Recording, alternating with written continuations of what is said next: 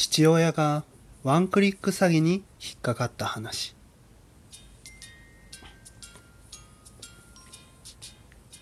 末の。気ままにラジオ。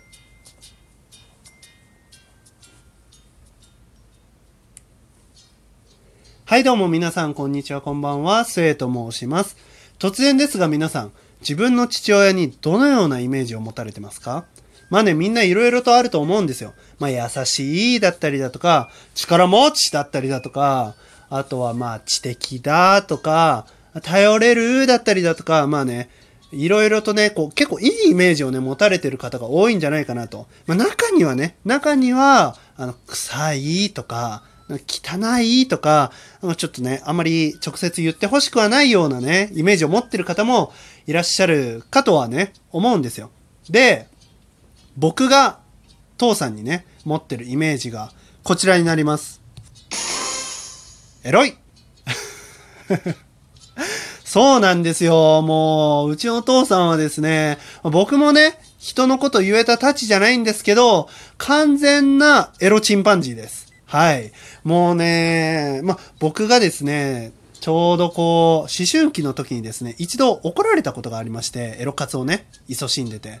何が怒られた原因かと言いますとですね、こう、スポーツ紙をね、見てた時に、スポーツ紙の間にエロいページがね、あることを僕はね、発見してしまったんですよ。もうね、本当に。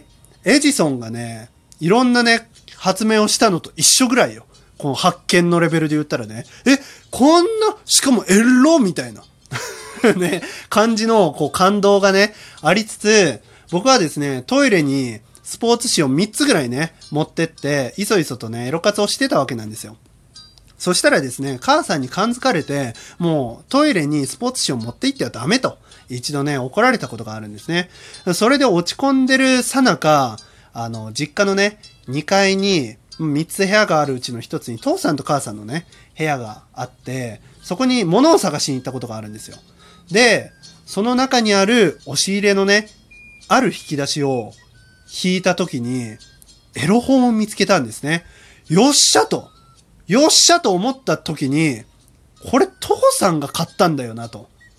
あいつエロいなと。ね、純粋に思ったよ。もう母さんがね、買わないのは分かってたんですよ。自分でもね。だからもう紛れもない父さんだと。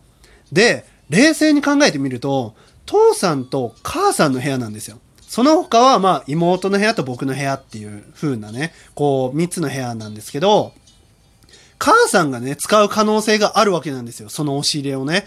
そこに、わざわざね、エロ本を隠すってことはもう、どうしても見たいと。ね、強い父さんのね、意志が感じられて、もう遺伝子をね、きちっと引き継いでるんだなと、ありがたくね、こう、拝見させていただいたわけなんですよ。そのエロ本をね、エロ活がね、続くきっかけにもなったわけなんですよ。で、まあそこでやっぱりね、こう、父さんにエロいっていうイメージを持ったんですよ。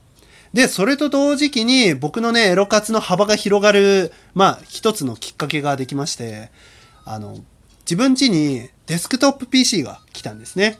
それが、こう、リビングにドンと置かれて、まあそれとついでに、こう、無線 LAN とかもね、来たりして、こう、インターネットにつなげるような環境ができたわけなんですね。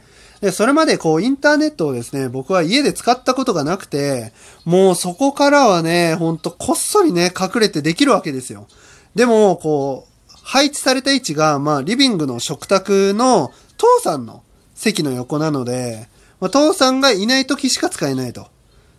で、まあ、大体出かけてる時、父さん母さんが出かけてるとか寝静まった時にですね、こっそりね、エロ活をして、まあ、履歴がね、こう、残らないようにしたりだとか、あとは短い時間でね、あの、検索しなきゃいけない時とかもね、あるので、まあ、最短ルートでね、行けるように、こう、ルートを模索したりだとか、いろいろとね、しましたね。はい。で、まあそんなね、エロ活をしてるさなか、やっぱりワンクリック詐欺系統にはね、引っかかったことが一度もなかったんですね。まあ例えばこのお支払いをしていただきますみたいなポップアップが出たりだとか、そういう経験が一度もなくて、これ引っかかる人おるんっていうか、まあそもそも存在すんのって思ったんですね。うん。で、引っかかる人は相当な脳なしだと自分で思ってたんですよ。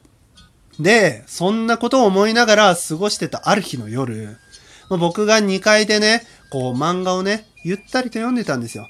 もう、今日も疲れたなと思いながらゆったりしてたら、もう1階のね、リビングで、何隠したかねって言って 母さんのね、怒鳴り声がね、聞こえたんですよ。でもう僕もびっくりしてですね、まあ、急いでね、1階に降りたんですよ。そしたら、まあ、新しく来たデスクトップ PC の前に、父さんが座ってて、その横に母さんが仁王立ちして怒ってるという状況になってて、何隠したんかね見せりって言って、もうめっちゃ怒ってたんですね。で、父さんが、いや、何も隠してないよって言ったんですよ。もうそれを言った瞬間に、ポンって言って あの、エロサイトのポップアップがね、出てきたんですね。ポンって画面上にしかもね、それもまあまあ大きくて、で、そのね、なんだろう、出てきた中身が、こう、ボンキュボンのね、お姉さんがもう今でも覚えて、ボンキュボンのお姉さんが紫色のね、こう下着を着て、こう、なんていうのちょっとエッチな格好、こうポーズをね、撮ってる画面が出てきたわけなんですよ。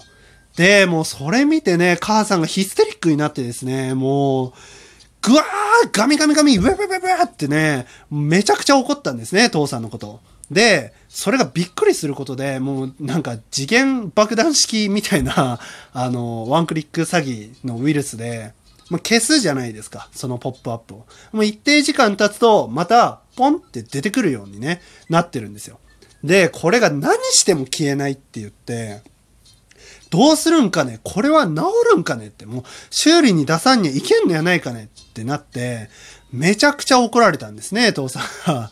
で、結局、まあ、無理だと。もう初期化しないとこれは無理だってなったので、まあ、パソコンの中にあるいろんなデータをですね、一度引き出して、まあ、こう、全部ね、あの、リセット、初期化することにね、なったわけなんですよ。で、初期化して起動してみたら、ウイルスはね、きちっとなくなったんですよ。もうね、びっくりしましたね。いたーと思って。ここに引っかかる脳なしおったと思って。それがまさか自分の父さんだとは思わないし、ましてやね、あの、何も隠してないよとかね、往生際の悪いこと言うと思ってなかったので、もうびっくりですよ。情けないなと、本当に。まあで、やっぱ遺伝子は受け継いでるんだなと。まあエロ活をね、この年になって知ってたのかと。まあいろんなね、感情が渦巻いてたわけなんですよ。で、結局、その初期化をして、まあ何もなかったと。で、ウイルスもきちっと消えてたと。俺もう二度とやるなよと。母さんにね、こう忠告を受けて、はいと。父さんもね、こう、潔くね、すいませんでしたと。なって、もう母さんのこうヒステリックが一回収まって、父さんとね、僕が二人っきりになるタイミングがあったんですよ。そしたらまあ、気まずいですよね。だって息子に、とね、こう二人で一緒にいて、で、まさか自分がね、そのワンクリック詐欺にね、引っかかってるのをね、こう息子に見られるなんて多分思ったんでしょうね。気まずくなったんかわからんけど、こう一言ね、僕に、いや、ニュース見てただけなんだけどな、ってって言ったんですね。嘘つけやって。本当に。ニュース見とるだけでそんなこと起こらんって。それは俺でもわかるって。本当に。中1ながらにね、本当思いましたね。何を言うとんじゃ、父さんはと。本当に。